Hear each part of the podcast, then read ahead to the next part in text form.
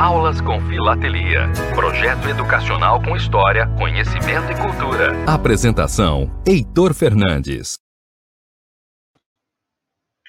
Opa, muito boa noite. Hoje é quarta-feira, dia 9 de junho, Dia Mundial da Imunização. E sobre esse tema que nós estamos começando mais um programa Aulas com Filatelia. Mais uma vez com a participação do Dr. Roberto Anite, que vai nos dar, na verdade, uma aula né, sobre imunização, sobre o Dia Mundial da Imunização.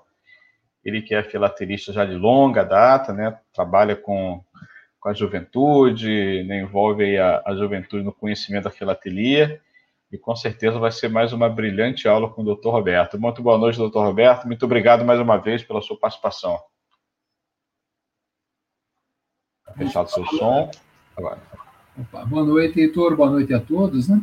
Uh, hoje nós vamos falar um pouquinho sobre imunizações e eu, eu escolhi, para tornar essa conversa nossa mais agradável, contar alguma coisa sobre a história da vacina no mundo. Então, basicamente, a gente vai falar nisso, vai mostrar selos, vai discutir alguma coisa e vai tentar, de uma certa maneira, porque o momento é propício, trazer alguma coisa de 200 anos para atrás para como estamos hoje, né? Heitor, eu posso compartilhar a tela aqui? Fica à vontade. À vontade. Ó, já estão conosco aqui o José Seco, São José do Rio Pardo, nosso amigo, nosso parceiro aqui no programa, já acompanhando a gente de longa data. Adriano Mês também está conosco aqui, participando com a gente, nos dá boa noite. Boa noite a todos. José Seco também. Ó, Maria Luísa Nietzsche Salazar também está com a gente. Essa aqui, essa aqui é irmã nossa, minha irmã. tem, que ter, tem que ter plateia. É claro. Ó, Luiz Gonzaga também. Opa. Que massa, dois amigos bacanas. Obrigado pela presença. Tela do YouTube. Muito bacana. Obrigado, Luiz Gonzaga, com Adriano. Então, com a palavra do doutor Roberto Nietzsche, vai nos proporcionar aulas com filateria sobre o tema Dia Mundial da Imunização. Doutor Roberto. Ok, então está todo mundo vendo a, a, tela compartilhada, Heitor? Sim. Tá bom. Então, para quem não me conhece, eu vou me apresentar. Eu sou médico ortopedista aqui em São Paulo. Eu sou um filatelista já há, há mais de 50 anos. Eu sou associado de todas essas aí, Clube de Brasília, Clube do Rio, SPP, Filacap. Tá? E eu participo da Sociedade Brasileira de Médicos Escritores. E para tornar essa nossa conversa mais agradável, mais tranquila, a gente vai falar sobre uma pequena história da vacina. Eu vou começar falando da história do, do, do Sir Edward Jenner, a revolta da vacina no Rio de Janeiro e a vacina contra a poliomielite. Depois a gente pode falar alguma coisinha sobre Covid, apesar que eu não coloquei nessa palestra. Ok. Primeiro, vamos, vamos entender uh, o comecinho da história. Eh, Jenner nasceu na Inglaterra, em 1749. E ele já nasceu para a medicina, então, com 13 anos de idade, ele já ajudava um cirurgião. Na época também não se, não se chamava cirurgião, eram os barbeiros, né, o cirurgião barbeiro. E ele acaba se formando em medicina em Londres. E o mundo era assolado pela epidemia da varíola. E o que, que o, o Jenner nota nas observações?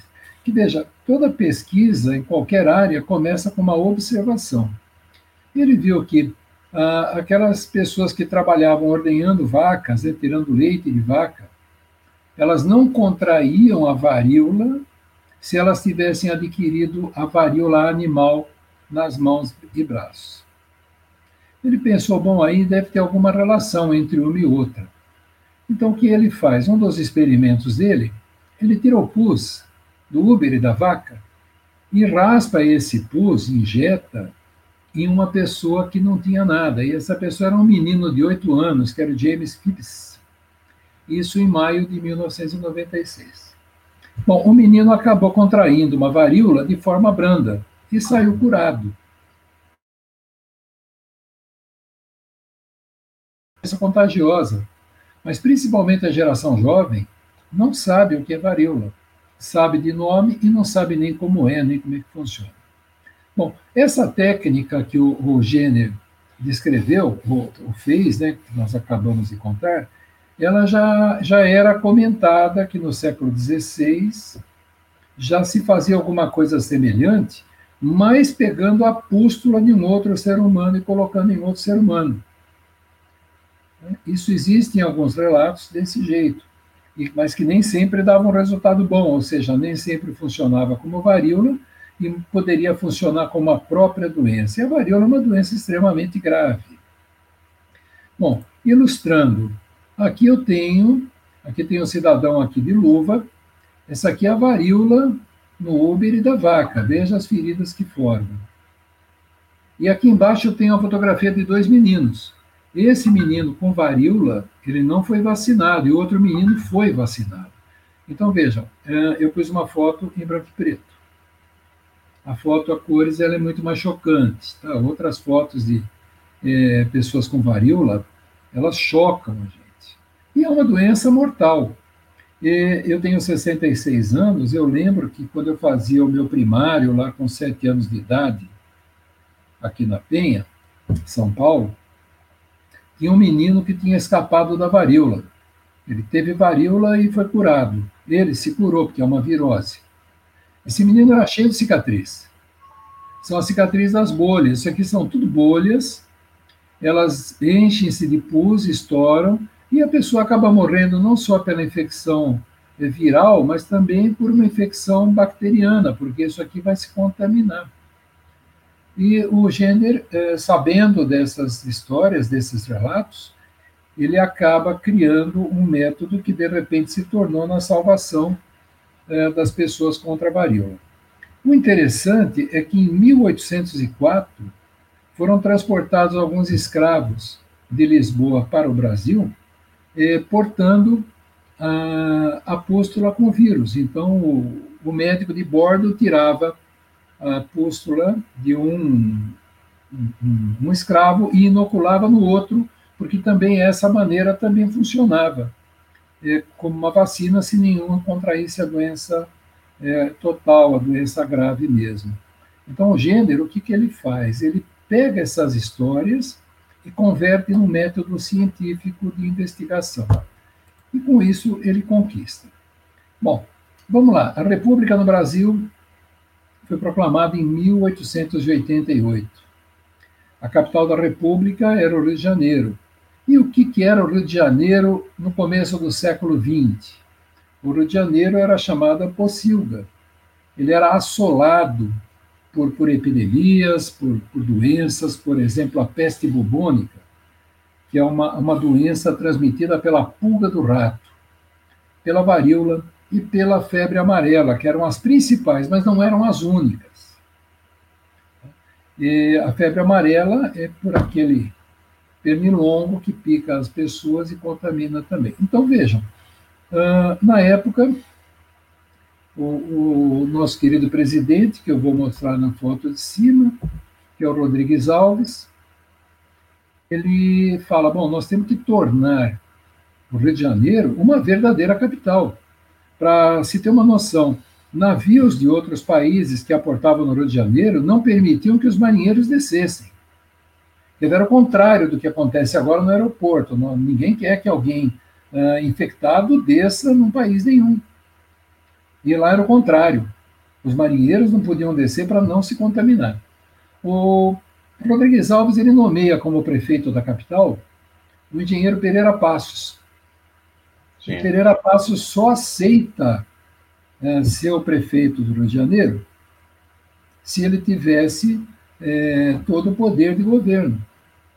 E o, o, o presidente Rodrigues Alves libera para ele, tudo bem, você tem carta branca.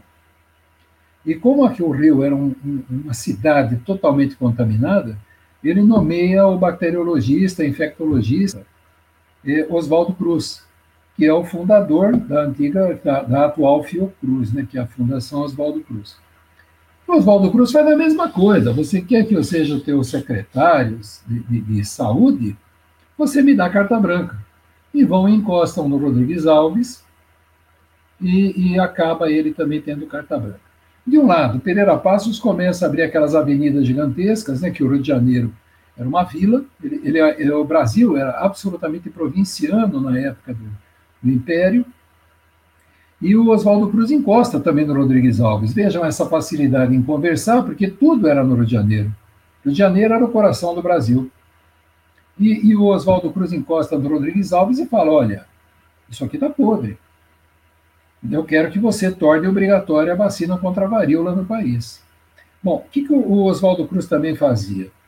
Além do Pereira Passos estar derrubando casas e daí para diante, deslocando pessoas, o Oswaldo Cruz ele cria as patrulhas da vigilância sanitária, que eram agentes sanitários. E eles vão de casa em casa procurar os focos da febre amarela. E quando as casas eram consideradas insalubres, ele manda derrubar. E as pessoas têm que sair de suas casas.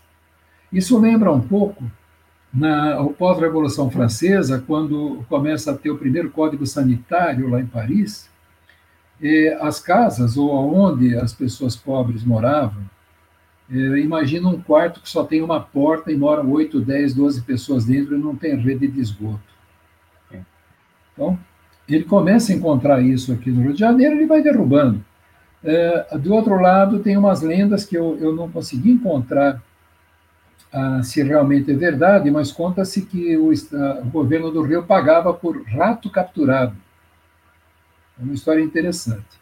Mas Sim. aí chega a nossa vacina, a vacina contra a varíola. A população se revolta. Né? É, é, esses, os caricaturistas dos jornais, os jornais odiavam o presidente Rodrigues Alves. É. Então é caricatura o tempo todo. Aqui a assinatura da, da, lei da obrigatoriedade da vacina, olha, 31 de outubro de 1904. Uhum. A população estava acuada. De um lado, um monte de doenças, do outro lado, uh, Pereira Passos abrindo avenidas, derrubando casas, e daqui o Oswaldo Cruz querendo vacinar todo mundo, e botando fumegante em tudo que era casa para matar pernilongo, mandando limpar rio, limpar córrego, e agora querendo vacinar chega a primeira fake news. A fake news diz: se você tomar uma vacina que é feita do pus da vaca, você vai ficar com cara vai de vaca.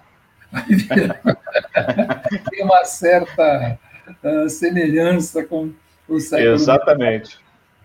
Bom, aqui está o nosso querido Oswaldo Cruz, ele é homenageado do Brasil em vários selos. Aqui aquela série da, da Bisneta, que ele aparece num selo de 20 centavos, 30 centavos e 40 centavos aparece num selo extremamente sério aqui de 1950 e uma caricatura horrorosa porque eu acho que algum daqueles desenhistas dos jornais do Rio de Janeiro reencarnaram no desenhista agora e resolveram infernizar o Oswaldo Cruz. Sim. fundou em 1900 o Instituto Soroterápico Federal em Manguinhos, que hoje é a Fundação Oswaldo Cruz. Devemos muito ao Oswaldo Cruz. Bom, surge a revolta da vacina a população acuada pelo Pereira Passos, pela lei de obrigatoriedade da vacina, que ia transformar todo mundo com cara de vaca, o Oswaldo Cruz enfumaçando a cidade toda, derrubando casa e surge a revolta da vacina. Vejam as caricaturas, né? Olha o cidadão aqui da vacina obrigatória. Nossa. Tá? O Oswaldo Cruz aí com tentando matar todas as doenças por trás dele. Essa caricatura que eu acho a mais interessante. É. Porque mostra o rato, a pulga do rato, os, a, os mosquitos aqui da febre amarela, os pernilongos da febre amarela, né? Sim. E o Oswaldo Cruz fazendo pontaria.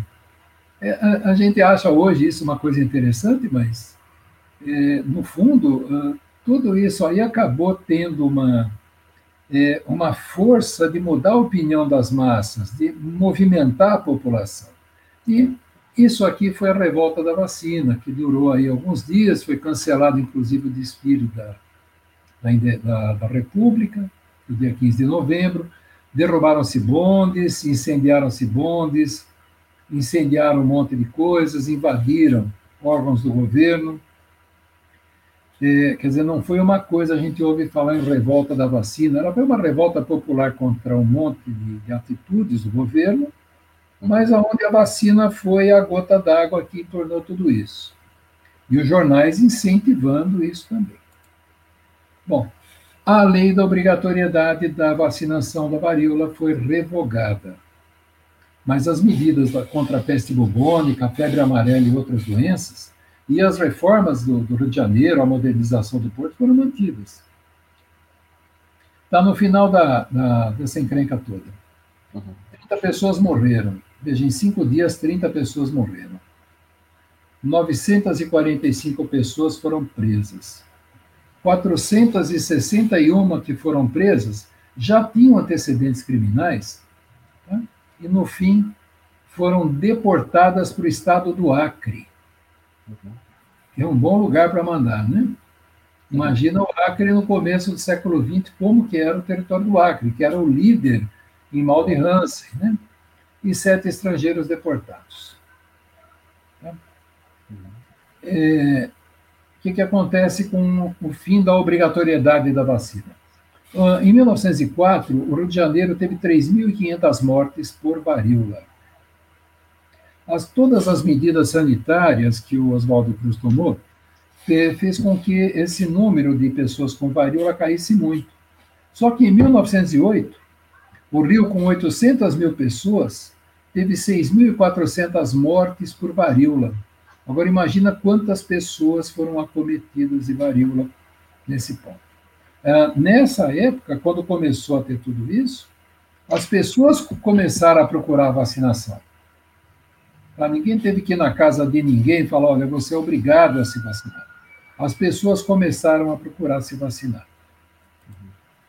Bom, eu falei da varíola, falei do gênero, falei da, da revolta da vacina, e eu vou falar um pouco da poliomielite.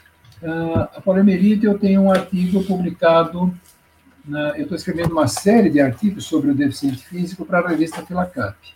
Sim. E nessa revista que foi distribuída agora, número 204, né, pelo professor Maurício, eu coloquei a parte, a décima primeira, falando sobre vacinas da poliomielite. Então, eu já tinha o material pronto, quase, e ficou esse estudo. A poliomielite, ela já é retratada em hieróglifos. Então, a gente vê esse cidadão egípcio aqui, com a perna direita mais curta, mais fina, o pé nessa posição, que é o chamado pé equino, e usando uma bengala. Esse é o quadro típico da sequela da poliomielite. A polio é uma doença infecciosa, viral também, é um poliovírus, são três tipos, o A, B e C, que podem infectar crianças e adultos. E outra ambulância aí, Heitor. Né? É. é. Ela pode infectar adultos e crianças em contato, ele é eliminado pelas fezes. E as fezes contaminam as águas, contaminam o alimento, né? Então, a contaminação do vírus da polio pode ser pelo contato com fezes, alimentos contaminados, a falta de higiene nas mãos e tocar alimento, tocar garfo, faca, tá? ah, pela respiração, pelo contato com as pessoas doentes. E a, a poliomielite ela vai atrapalhar muito a vida porque ela vai agredir a medula espinhal, vai provocar uma série de paralisias. Aqui nós temos um selinho da Etiópia já mostrando uma criança com paralisia infantil. Tem o ano desse selo da Etiópia, doutor Roberto? Isso, cara, eu, eu. Deixa eu ver se eu tenho ele aqui na. Não, é só um detalhe, é só uma curiosidade. É, eu também, quando eu comecei a olhar, eu falei, cadê o ano do selo? É, eu, tenho no outro, eu tenho no outro computador, mas esse selo aqui é da década de 50, viu? 50, né? Tá ok. 50, é, a poliomielite ainda estava tava para valer no mundo. Bom, é, rapidinho, só para ver como é que ela funciona, isso aqui é um slide feito para a população não médica, tá? É, a medula espinhal é o que sai do cérebro e emite todos os nervos dos movimentos. A gente não pisca um olho sem um nervo. E ele acaba ah, atacando a medula espinhal e por conta da desenervação ou desnervação, que é o termo que nós usamos na medicina, a pessoa perde a massa muscular porque entra em paralisia. Então, aqui nós estamos vendo uma criança numa fisioterapia treinando a andar com um aparelho nas pernas e nos pés. Tá? Esse é o que a, esse vírus faz. Tá? A vacinação é a única forma de prevenir e erradicar a doença. Ela é muito comum em crianças de 0 a 5 anos de idade. Por isso que a, a vacina da polio é, é, é de cara na, na primeira bateria de vacinação. E veja, quando você vacina as pessoas, você impede que o vírus penetre nela. Tá? Essa fotografia aqui é uma fotografia clássica, você vai encontrar ela na internet, vai encontrar em livros de infectologia. Tá? É, isso aqui, só lembrando disso aqui, quem é do meu tempo de televisão em branco e preto, teve um episódio da Lessie, aquela cachorra bonita, lindona, em que ela sai correndo para ir para uma outra cidade buscar uma peça de um pulmão de aço para uma criança que poderia morrer da paralisia. Quanto mais alta a paralisia, mais a chance de pegar a musculatura respiratória. Então, essa máquina, ela comprimia e descomprimia o tórax com ar comprimido. E a pessoa respira do lado de fora. E ela vai enchendo e esvaziando, enchendo e esvaziando. Tá? E não se tem o tempo que vai ficar assim. Ela tem uma janelinha, tá? onde o cuidador né, do paciente abre essa janelinha aqui para recolher urina e fezes. Só que ele tem que abrir rapidinho, porque a criança ou o paciente que está querendo para de respirar. Até que exista alguma regressão e ela consiga voltar a respirar. Ou não volta nunca mais e vai morrer dentro da máquina de pneumonia. Tá? Mas essa máquina salvou muita gente. Não é só criança que pega. Esse selo aqui é um selo clássico de 1947. É o presidente, o, na época, futuro presidente, né, o, o Roosevelt, no selo ele já é presidente. Mas aqui é de 1921, ele foi acometido com 39 anos, ele teve paralisia infantil, teve poliomielite. E ele era um grande colecionador de selos. 100 anos e, atrás, exatamente. 100 anos atrás. Né, em 21 que ele foi acometido de polio. E é interessante que Roosevelt nunca apareceu na cadeira de roda em discurso nenhum. Ele sempre ficava atrás de uma mesa. É cadeirante. Cadeirante, ele ficou cadeirante. As poucas vezes que ele fez discurso em pé, ele estava com o, a gente chama de tutor. É, são, é, como é que eu vou te explicar? Você imagina alguma coisa que você amarra nas pernas e nas costas por dentro do paletó para te manter em pé. Então, as raras exposições, palestras ou, ou, sei lá, comício que ele fez foi dessa maneira, mas a maioria ele fazia uh, sentado na cadeira de presidente, na mesa de presidente. Ou seja, ninguém nunca. A maioria da, tinha muitos norte-americanos que não sabiam que ele, que ele era cadeirante. Agora, o Roosevelt, ele, ele, ele, ele pensava muito no, no, no próximo, ele transforma a propriedade é, num retiro de recuperação de vítimas de pólio. Hoje a gente tem nos Estados Unidos, por exemplo, é o Rancho Los Alamos, que ele é um, uma propriedade imensa, onde você tem hospitais lá dentro, hospital que trata crianças não só com poliomielite, mas deficientes físicos, crianças com paralisia cerebral, não só a nível cirúrgico, mas também a nível de reabilitação. A mesma coisa que a ACD, que é a Associação de Assistência à Criança Defeituosa. Quando eu fazia meu, a minha residência médica em ortopedia, eu tive que fazer um estágio na ACD e aquilo me tocava muito fundo, tanto que hoje eu tenho uma coleção de, de deficiente físico, de selos de deficiente físico, que vai para quatro volumes, né? E eu acabei estudando muito, aprendendo muito, desenvolvi um trabalho muito grande com deficiente físico. Aqui eu tenho um selo de Serra Leoa de 1940, desculpa, 2017, também mostrando o presidente Roosevelt. Vamos falar de vacina contra a poliomielite. A primeira vacina contra a poliomielite para valer foi investigado pelo, pelo Dr. Jonas Salk. O Salk, ele, durante a Segunda Guerra Mundial, ele já, já desenvolvia vacinas contra a gripe. Você imagina norte-americanos na guerra ou qualquer cidadão na guerra pega o inverno da Europa, fica dentro de trincheira, é, cheia de neve, a, a, a, imunidade cai muito. Você imaginou um batalhão na guerra com gripe? Então ele trabalhou muito em cima disso. E, e veja, ele era estudante de medicina quando ele estudava, já começou a estudar virologia. E ele acaba pesquisando muito e fazendo é, experiências com as, a vacina que ele começou a, a desenvolver, Veja, ele começou fazendo experiências em ex-pacientes, nele mesmo e em membros de sua família.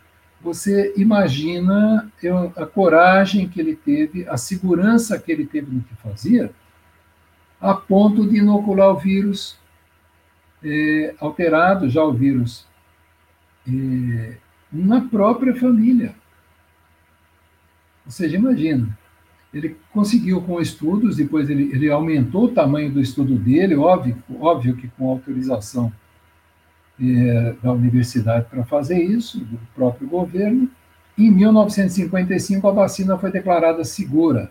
Então, Jonas Salk mereceu essa grande homenagem em 2006, no selo dos Estados Unidos. Temos um outro selo aqui, tá? É, se, é cá entre nós, né, a Salk nunca foi aplicada no meio do braço, ela é aplicada no deltoide, né? mas é um outro selo também, esse aqui é em 1999, se eu não me engano, esse selo, mas ele mereceu a, a homenagem que a vacina dele até hoje é usada. Vocês vejam, a vacina que tem mais de 70 anos. Em seguida, Albert Sabin. O Sabin é uma pessoa maravilhosa, esteve no Brasil aqui. Tá? Sim. Eu assisti a entrevista dele também, a pessoa. Ah, é, é, como é que eu vou dizer para você o que eu senti? Eu, eu fazia medicina. É, uma pessoa maravilhosa, uma pessoa de um coração gigante. Né? Ele era um cidadão russo que nasceu na Polônia, a Polônia na época fazia parte da Rússia, nasceu em 1906, vai para os Estados Unidos e ele fica, estuda medicina e acaba sendo o chefe de pesquisa pediátrica lá em Cincinnati. E a polio crescendo, principalmente na Segunda Guerra Mundial, não só o Jonas Salk, ele também começou a procurar uma, uma saída né, de imunização. E a vacina dele começa em 1960. É, ele foi um dos primeiros a trabalhar com vírus vivo atenuado e, e via por via oral. É interessante, ele também aplicou a vacina em toda a família dele. Tudo. É, essas pessoas têm um, é um coração gigante, um amor ao próximo que é, hoje a gente não consegue talvez encontrar alguém assim. E mais ainda, ele renunciou completamente o direito da patente e publicou o método e como é que você produz essa vacina. Sim. Então ela ficou livre para o mundo inteiro. Ele é homenageado também em 2006 na mesma série que o Jonas Salk aparece. E aqui no Brasil, em 1994, a gente tem o selo onde ele está ao centro, as crianças brincando sem poliomielite, e a gotinha, que é o símbolo que nós temos aqui no Brasil, né? O boneco da gotinha, para que as crianças tomem suas vacinas. Realmente, salvou, os dois salvaram, eu vou dizer que milhões de pessoas. A gente tem Dia Mundial da, da Vacinação, eu tenho marcado esse dia como 24 de outubro. Mas essa vacina, cada lugar tem o dia, o dia dela. No Brasil, nós não temos nenhum caso de poliomielite desde 1990.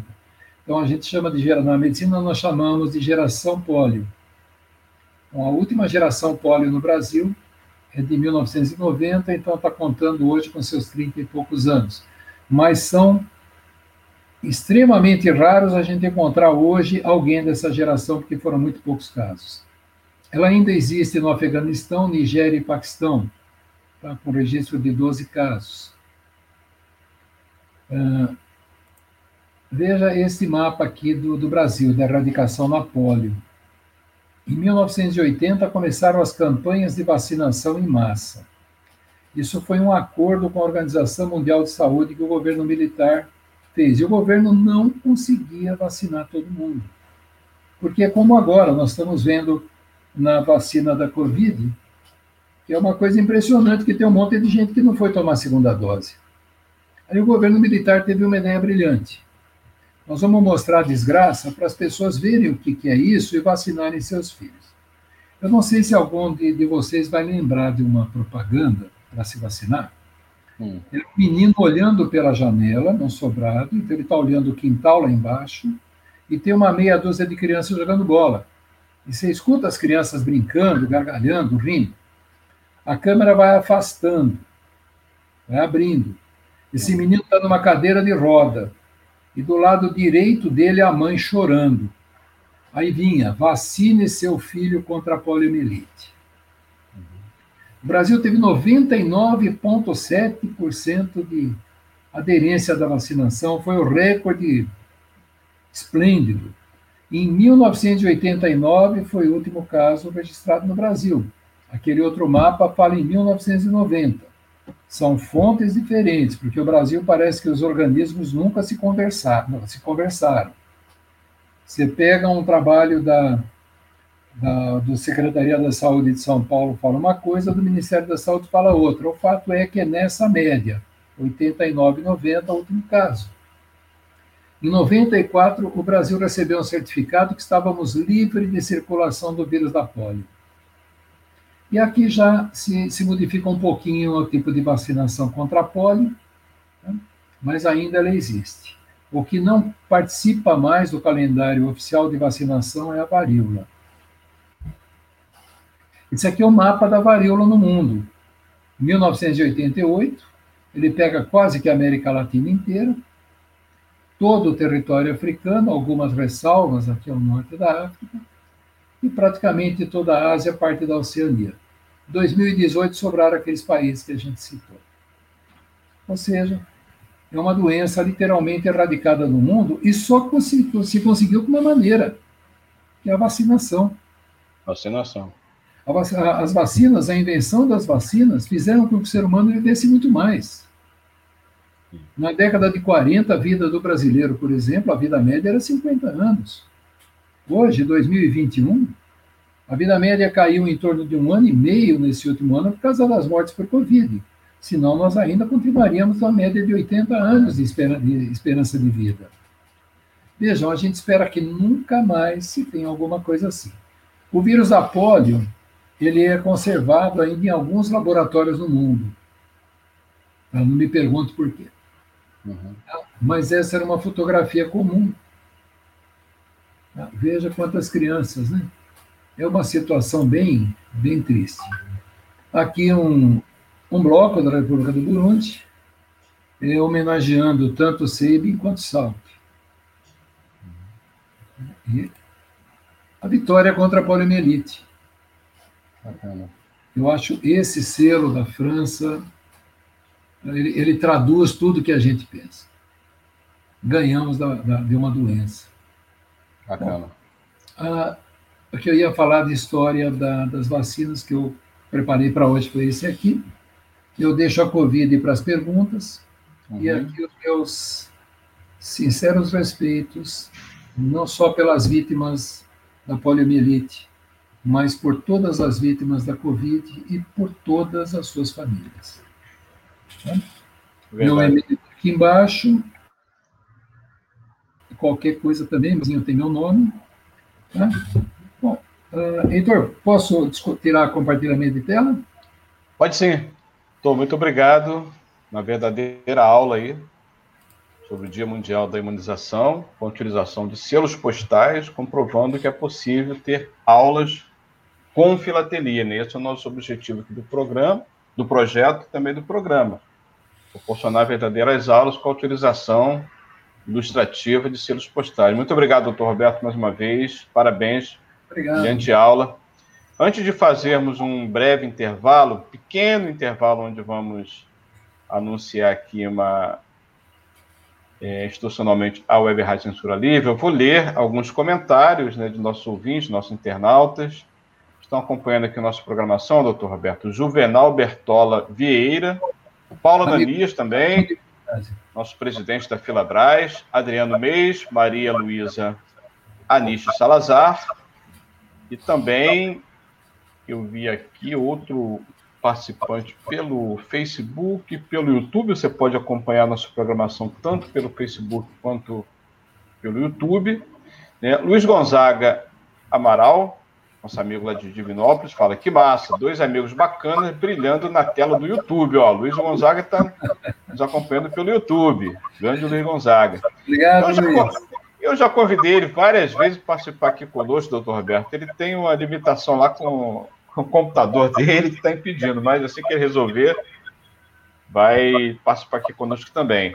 Adriano Meis fala: vacina é história, que maravilha. Realmente, o doutor Roberto fez uma verdadeira aula né, de história através da, desse Dia Mundial da Imunização, a vacina, com a utilização de vários selos postais, não só do Brasil, como do mundo. Paulo Nanias nos dá boa noite, um excelente tema, parabéns, nos parabeniza. Obrigado, Paulo Nanias. Luiz Gonzaga fez três comentários, eu vou ler um por um. Interessante, ele faz aqui uma, algumas curiosidades, né? Varíola também é chamada de bexiga, que, que deu origem ao apelido do Alfredo Rocha Viana, da filho, o nosso conhecido Pixinguinha, né? Nosso gênio aí da música. Ele fala: o menino teria recebido da avó africana, é, ou de uma prima chamada Eurídice, o apelido Pizindim, cujo significado seria menino bom. Legal, tem até uma um samba enredo que trata desse tema né, fala também desse, desse apelido que o Luiz Gonzaga se referiu. Ele continua, há quem acredite que o nome Pixinguinha seja derivado da mistura desse apelido com Bexinguinha, pois quando criança teve a face marcada pela varíola, chamada popularmente de bexiga. Eu acho que, tem até do, acho que tem até um selo do Brasil com Pixinguinha. Tem, tem, tem sim. Muito bonito. José Seco ele faz outro comentário, doutor Roberto, que fala: Minha cidade sofreu com a febre amarela, foram tempos terríveis, lá de São José do Rio Pardo, interior de São Paulo. Interessante. Eu fiz, antes do, do intervalo, doutor Roberto, eu fiz uma rápida pesquisa aqui sobre a revolta da vacina no site da Fundação Getúlio Vargas, CPDOC, né? Tem um ato histórico do Brasil e tem um comentário aqui interessante, que junto com a revolta popular, teve também uma revolta militar. Né? A revolta militar ela foi contornada e continuou a revolta popular. Veja só. A revolta militar, é, eles queriam, se, é, queriam fazer um golpe de Estado já no Brasil. Exato. Eles queriam fazer um golpe de Estado, mas ela foi controlada. Foi, foi. Ele fala aqui o artigo, um artigo muito interessante, quem tiver interesse em conhecer, falar Revolta da Vacina no site da Fundação Getúlio Vargas, eu vou ler apenas dois trechos aqui bem, bem, bem pequenos, é, que no dia 5 de novembro de 1904, o ano que o doutor Roberto também se referiu, houve um encontro no Centro de Classes Operárias, próximo à Praça Tiradentes, que é aqui bem no centro do Rio de Janeiro, presidido pelo senador Lauro Sodré, né? na qual foi fundada uma liga contra a vacina obrigatória. Veja só, fundaram uma entidade contra a vacina obrigatória. Né?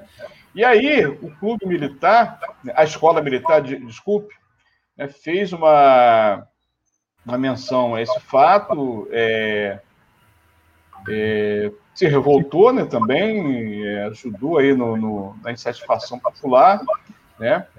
É, a revolta militar, da escola militar, né, no início da noite, o presidente Rodrigo Alves reuniu né, com os ministros da guerra, da Marinha, da Justiça, da Fazenda, né, e conseguiu debelar essa revolta lá proporcionada pela escola militar. Né. No dia 15, a, a, a, revolta da escola já estava controlada, mas a revolta popular continuou. Né, um fato aí bastante conhecido na história volta e meia nós estudamos, pesquisamos e discutimos, muito bem lembrado pelo doutor Roberto. A gente vai para um rapidíssimo intervalo para anunciar aqui o nosso, nosso projeto da Web Rádio e já retornamos, né? Pode ser, Direi? Para manter o projeto da Web Rádio Censura Livre, buscamos apoio financeiro mensal ou doações regulares dos ouvintes, já que não temos anunciantes. Não temos propagandas de empresa e não recebemos recursos de partidos e políticos. Seja um apoiador regular e ouça nosso agradecimento no ar durante a transmissão de nossos programas. Seu apoio é muito importante para nós. E os apoiadores recebem prestação de contas mensal. Temos uma vaquinha virtual permanente. Para apoiar, acesse aqui https dois pontos, barra, barra, apoia.c barra CL Web Rádio. O nosso muito obrigado. Web Rádio Censura Livre, a voz da classe trabalhadora.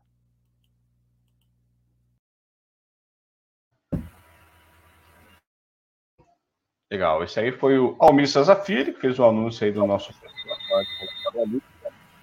Mr. Filho tem um programa muito bom que nós sobre economia, economia fácil. Todo mundo pode assistir. O Paulo Nani, nosso presidente da Filabras, faz um comentário aqui. Lauro Sodré foi o primeiro governador do Pará. Mora, né? Nosso amigo Paulo Ananias. Obrigado, Paulo Ananias, pelo comentário. Paulo Ananias, você podia falar aí sobre o nosso sobre a exposição né, virtual da Filabras. Né? Vou te mandar aqui daqui a pouco o link do, do, do programa para você entrar, cara, e falar aí sobre. Nós não combinamos antes, mas acho que ainda dá tempo. Se você conseguir, aproveitar e falar sobre a exposição é, virtual que está já agendada. Né?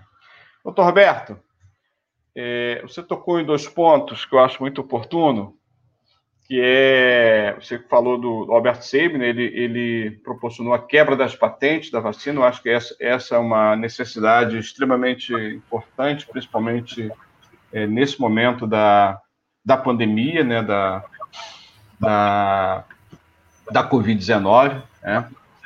É, inclusive, tem vários movimentos reivindicando né, a quebra das patentes no mundo inteiro.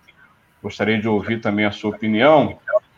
E o outro tema que eu gostaria de ouvir também a sua opinião é esse movimento é, que volta e meia tem grande repercussão também, é o movimento anti-vacina, que tem também grande repercussão na web. Porque ele, de fato, na minha opinião, é uma ameaça à saúde pública, né? uma, um desserviço prestado sobre a questão da, da, da desse movimento anti-vacina, que tem ganhado aí alguns, né? É, alguns simpatizantes, né? É, então, eu gostaria de ouvir, conhecer a sua opinião como profissional médico sobre esses dois temas, tanto com relação à quebra das, vacinas, das patentes, com relação ao movimento anti-vacina. À vontade. Eu perdi um pouco do que você falou, porque é, pretejou a tela aqui, ficou conexão é, fraca. Eu, eu, eu percebi, teve uma queda aí de conexão, mas eu, eu pedi a sua opinião sobre dois temas que você abordou, é, um é sobre o movimento anti-vacinas, que cresce aí, no, na, principalmente nas redes sociais, né, um desserviço aí à, à, saúde pública, e também sobre o tema da, da, quebra das patentes, que você se referiu quando falava do Albert Sabin. Né? Então, você já falou, já emitiu algumas opiniões, gostaria que você aprofundasse, externasse as suas opiniões sobre esses dois temas. Então vamos lá, a gente escuta uh, um monte de coisas. Eu tenho contato, o pessoal que, que se formou comigo, os professores que me deram aula, estão bem mais velhos do que eu hoje. É, esse pessoal nosso, a gente tem um grupo onde se discute exatamente medicina. E a gente discute muito sobre vacinas. Eu tenho colegas em Portugal, todos em posição de destaque. Eu tenho uma colega no EULAR, que é um órgão é, oficial da, da Europa, um tipo FDA europeu e a gente discute muito isso. Então, a primeira coisa que a gente ouve é que, poxa, o vírus foi criado na China, os Oba. chineses fizeram a vacina com muita rapidez. Bom, primeiro, o vírus ele passou de um animal para o ser humano. E quem come animal cru, pela cultura que tem, a China é um dos lugares que mais comem animais crus. Eles matam e comem. Se alguém quiser virar o estômago, veja como que é uma festa de noivado, num restaurante chique. Veja como é que se fecha um negócio, é, mergulhando filhotinhos de camundongo vivo no vinho, comendo ele daquele jeito. É, então já começa complicando por aí. É meio difícil afirmar, ah, eles escondem informação. Claro, todos os grandes países escondem informação. Ah. E segunda coisa, como é que a China desenvolveu vacinas tão rápido? Vamos citar aqui São Paulo. Tá? Como é que funcionava, funcionava aqui em São Paulo? Poxa, o Butantan fabricava há 20 anos atrás 80% das vacinas que nós utilizávamos e uma parte de que nós não utilizávamos que eram exportadas para outras doenças. Hoje, como é que está o Butantan? Sucateado. Produzia menos do que 20% das vacinas que nós usamos. E quando eu falo nós, não é Estado de São Paulo, é a nível de Brasil. Então, quando você tira a verba de pesquisa, a verba da universidade, você está detonando o país. Então, realmente, tá? é, vamos lá para a China, vamos para os Estados Unidos, ou vamos falar da Pfizer. Quanto dinheiro se injetou em pesquisas? Como é que são esses laboratórios? Como é que você forma profissionais? Então, esses países, não falo só da China, mas eu vou falar dos outros, Estados Unidos, tá? França, Alemanha. Tá? Você investe em pesquisa, você tem um resultado rápido. O sequenciamento do vírus da Covid-19 foi feito no Brasil num, num tempo recorde por duas pesquisadoras da USP.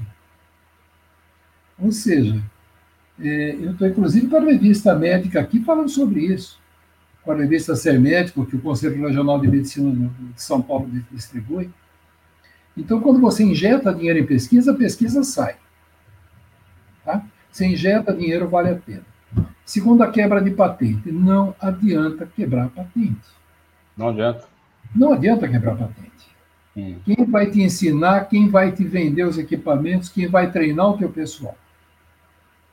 Nós temos um problema sério que é isso aí. Não adianta falar, quebrei a patente da vacina, sei lá, da, da Pfizer, da Janssen. Você quebrou. Primeiro, quem vai obrigá-los a entregar uh, o, o, protocolo de como é que monta a vacina no Brasil? Tá bom, eu vou te entregar, está aqui o pacote. São 3 mil folhas que você vai ter que estudar e se preparar para isso, e o problema é seu, você quebrou a patente. Ah. Agora se vira para montar isso. E os equipamentos, como é que fica? Então não é quebrar a patente na segunda-feira e na quarta nós começarmos a fazer vacina. Uhum. O acordo que o, o, o Butantan fez com a Universidade Norte-Americana lá é excelente. É uma transferência de tecnologia. O Fiocruz agora também está tendo uma transferência de tecnologia. Uhum. E isso funciona. Não é simplesmente quebrar a patente. Você não pode bater em quem desenvolveu alguma coisa. Uhum. O país, o Brasil, quebrou patente de medicamento para HIV. Então, foi fantástico. José Serra quebrou a patente e, o Brasil hoje é o país que melhor trata quem tem o vírus da imunodeficiência adquirida. Mas demorou um tempo para se fazer isso e não eram medicamentos de altíssima tecnologia quanto trabalhar com esse tipo de vírus. Eram medicamentos, vamos dizer, mais simples de serem produzidos. Agora, a virologia hoje é uma ciência extremamente cara. Sequenciamento de DNA não é uma coisa fácil. E, então, opa, vamos quebrar a patente. Tudo bem, eu acho que. É, eu vi hoje uma notícia que o Biden dos Estados Unidos vai doar 500 milhões de doses de vacina para os países pobres. Sabe, essa é uma atitude muito mais elegante e muito mais bonita feita por um país rico, ao invés de falar vou quebrar a patente de alguma coisa. Eu acho que nós temos muito hoje a aprender com as nações desenvolvidas. E não simplesmente ficar tirando pedra porque ele é mais bonito do que eu. Uhum. Tá? É, é, complicado, viu, é, Heitor, falar em quebrar patente. Sim. Não adianta quebrar patente. Você precisa aprender a manusear, você precisa aprender a trabalhar esse medicamento, treinar pessoal para fazer, tem tudo isso aí para parar e pensar. Uhum. Se fosse uma coisa mais simples, é, muitos medicamentos é, simples aqui no Brasil, mesmo de empresas brasileiras, tiveram patente quebrada. E no dia seguinte tem um monte de gente produzindo. Uhum. Por quê? Porque é mais fácil. Agora, falar em virologia quebrar patente é uma coisa mais complicada. Pode quebrar patente. Você vai produzir como? Como é que fica a transferência da biotecnologia? Veja, eu não defendo nem um lado nem o outro, estou olhando a coisa de uma maneira extremamente séria. Eu acho que os países têm que sentar todo mundo numa mesa, todo mundo entrar em acordo, que quando nós temos que entrar numa relação mundial de ganha-ganha, não é eu ganho porque você perde. Uhum. Todos têm que ganhar com isso, eu acho que todos estão interessados nisso. A questão é sentar, deixar o bairrismo de lado, entrar com a diplomacia e resolver. Então, é, é, como a gente tem encarado na nossa área médica, é muito disso. Vamos fazer trabalho sério, fazer com que sejam produzidas vacinas em vários locais do mundo com transferência de tecnologia, não com roubo de tecnologia. Perfeito. É uma opinião do Dr. Roberto sobre o tema quebra de patente, que é bastante polêmico, aliás, é. e está aí a, a opinião externada. Doutor Roberto, muito obrigado pela obrigado sua, você, suas, obrigado a todos. Suas opiniões. É, eu convidei o Paulo Ananias para entrar aqui, ele tentou entrar, parece que caiu. Para aproveitar a oportunidade, doutor Roberto, pedindo sua licença, para ele nos falar sobre a exposição, tá aí a exposição Filananias. Né? O senhor permite, doutor Roberto, que ele faça aí um, claro, um jabazinho sobre a, a exposição Filananias? É um jabazinho aí. Já tem coleção minha lá. Opa! Eu já fiz minha inscrição também, vamos ver se vai dar certo. Paulo Dani, você pode falar para a gente sobre a falar sobre a exposição? Tá dando um delay aí, Paulo Dani. Não sei se você está com dois sistemas ligados. Você tem condição de falar sobre a exposição que ela diz? É um jabazinho aí. Já tem coleção minha lá. Opa, eu já fiz minha inscrição também. Vamos ver se vai dar certo. Paulo Dani, você pode falar para a gente falar sobre Tá dando um delay aí, Paulo. Não sei se você está com dois sistemas ligados. Você tem condição de falar sobre a exposição do Anani? É um jabazinho aí. Tem conexão minha lá. Opa, eu já tenho exposição também. Vamos ver se vai dar certo. Boa noite. Paulo Anani, você pode falar para a gente? Eu não sei se você está com dois sistemas aí ligados. Está dando um delay aí, Paulo. Não sei se você está com dois Peraí. Sistema ligado, você tem a condição de falar sobre a exposição do ali? É um jabazinho aí. Coleção minha lá. Opa, eu já tenho exposição também. Vamos ver se vai dar certo. Boa noite. Fala, Dani, você pode falar para gente? Eu não sei se você está com dois. Não está dando certo, Paulo. É, você, eu sugiro você que saia e entra novamente, né? Deve ter um problema aí de, de incompatibilidade, né? Acontece isso, mas vamos tentar. Doutor Roberto, a gente está quase no finalzinho aqui do programa, por isso que eu aproveitei aqui a, o convite de última hora, né? Foi um erro meu convidá-lo de última hora para fazer aí a, aproveitar a oportunidade de fazer a divulgação, chamando né, os filatelistas, mesmo os novos, para fazer o seu a sua participação na, na exposição. Né? O senhor vai expor sobre o quê, aproveitando a oportunidade, doutor Roberto? É, eu tenho uh, o site meu, né, que é o robertoaniche.com.br, ele está tá escrito, né, que o site hoje está com é, uma média aí de, de 3, 4 mil visitas por mês. É, é Excelente. Mas é bastante coisa. Eu tenho recebido contatos de várias pessoas de fora do Brasil. E eu montei uma coleção bastante tranquila na é, chamada Vitória Mil Vezes Vitória é sobre aqueles cinco selos da Segunda Guerra Mundial. Legal. Da Segunda Guerra Mundial, né? Uhum. E, com todas as possibilidades que esses selos, que os filatelistas eh, montaram com esses selos. Máximo postal, cartas, cartas censuradas, botar os cinco selos. Eu não estou preocupado se o porte está correto, se não está. Eu quis apresentar a euforia da vitória. Sim. Tá? quis mostrar a criatividade dos filatelistas lá de 1945, criando peças, é, carimbos, aquelas folhinhas maravilhosas. Eu tinha um carimbo que só podia ser colocado em folhinha, eu consegui envelope com esse carimbo.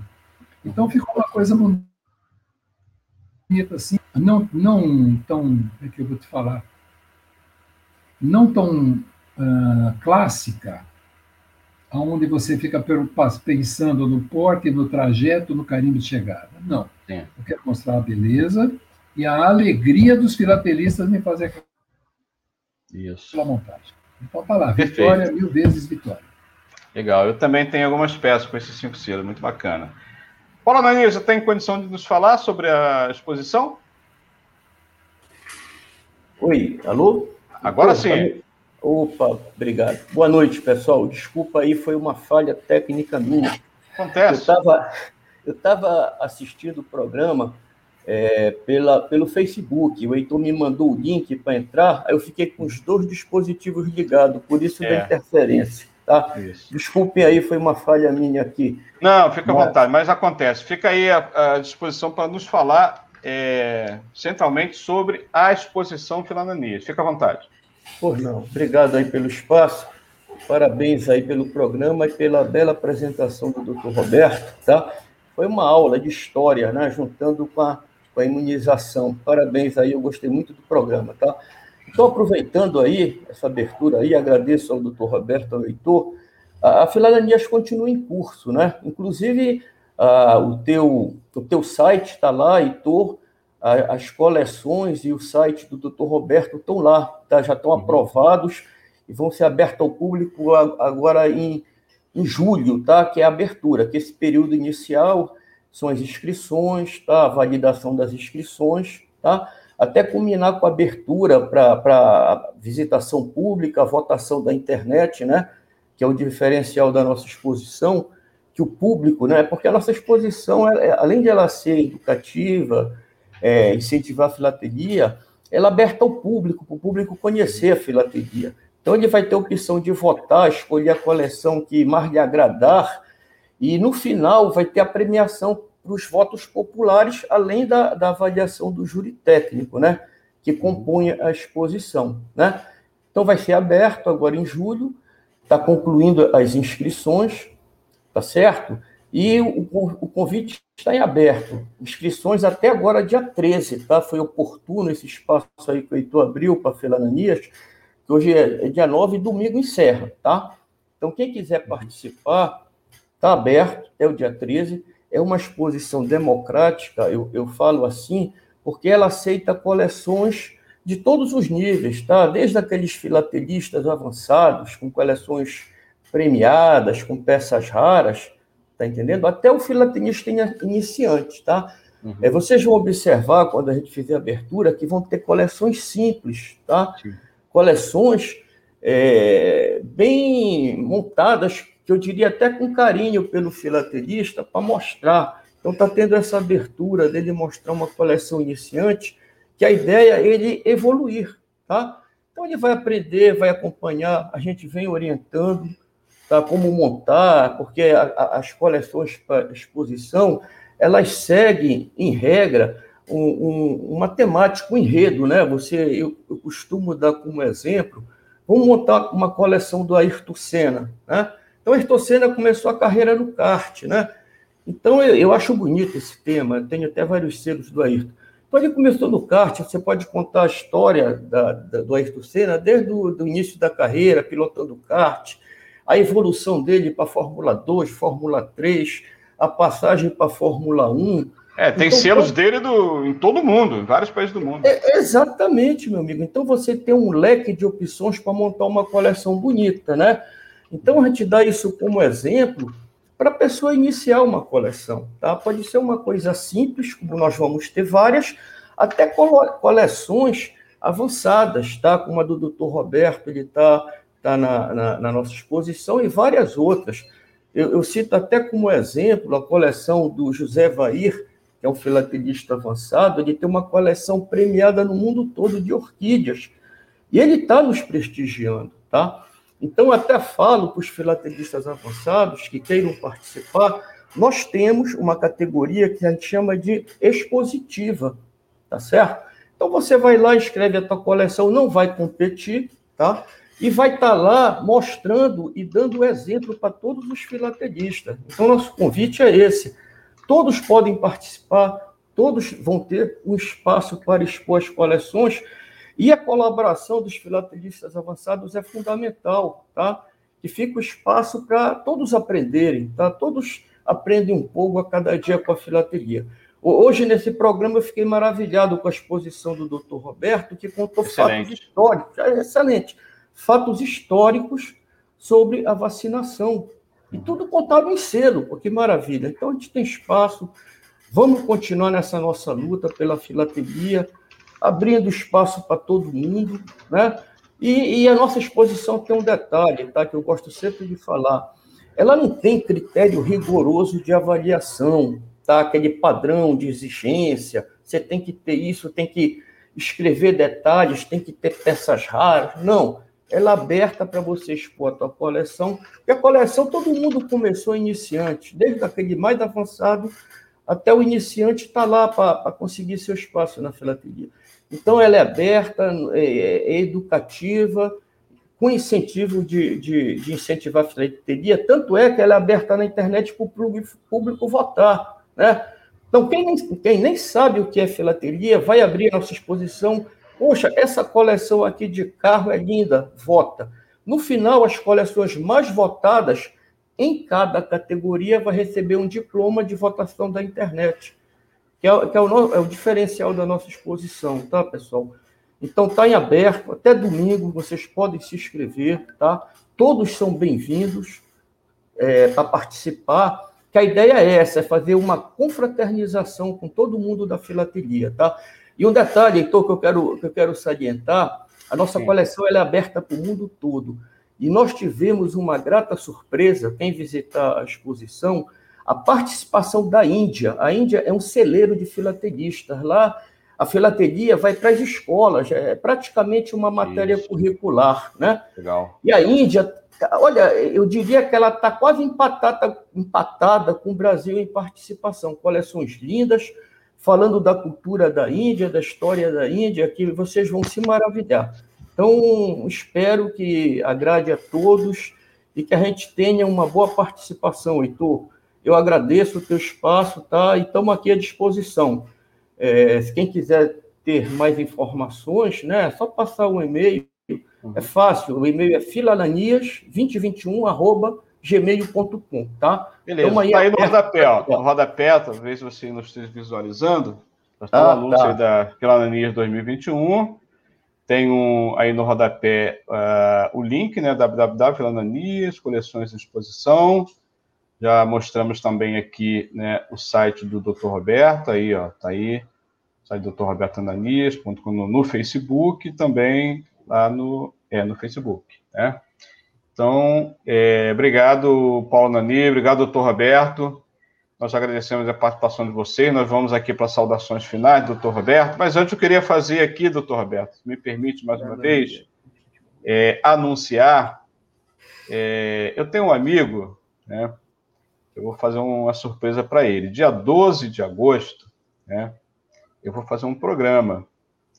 É um programa temático. Dia 12 de agosto de 1904, teve a fundação de um, de um time de futebol aqui no Rio de Janeiro. Né? que é o Botafogo Futebol Clube.